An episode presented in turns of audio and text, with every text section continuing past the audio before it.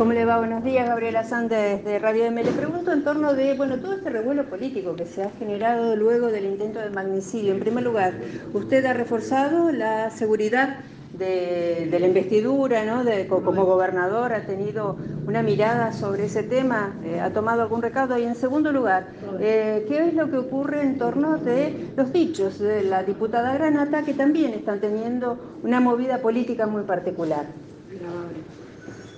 Voy a reiterar las cosas que he dicho.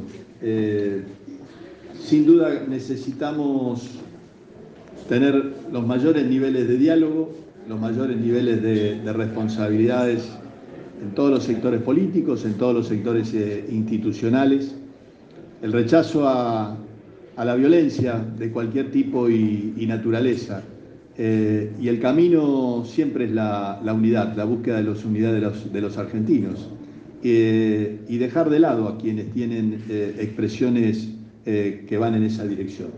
Creo que tenemos aquí una responsabilidad importante a resguardar en, en estos momentos de tensión. Yo creo que es donde la responsabilidad mayor de la dirigencia es unir, la responsabilidad mayor de la dirigencia es generar todas las cosas que nos permitan eh, dirimir diferencias, tener discusiones, pero con, un tono que no lleve ni a la agresión, ni a la descalificación, ni al agravio.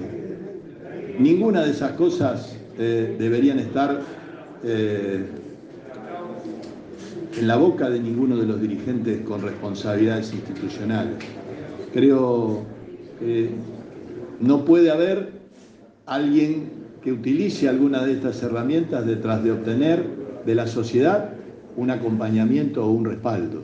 Estaríamos muy mal todos los argentinos si el que agravia, si el que insulta, si el que descalifica es el que eh, obtiene eh, un beneficio.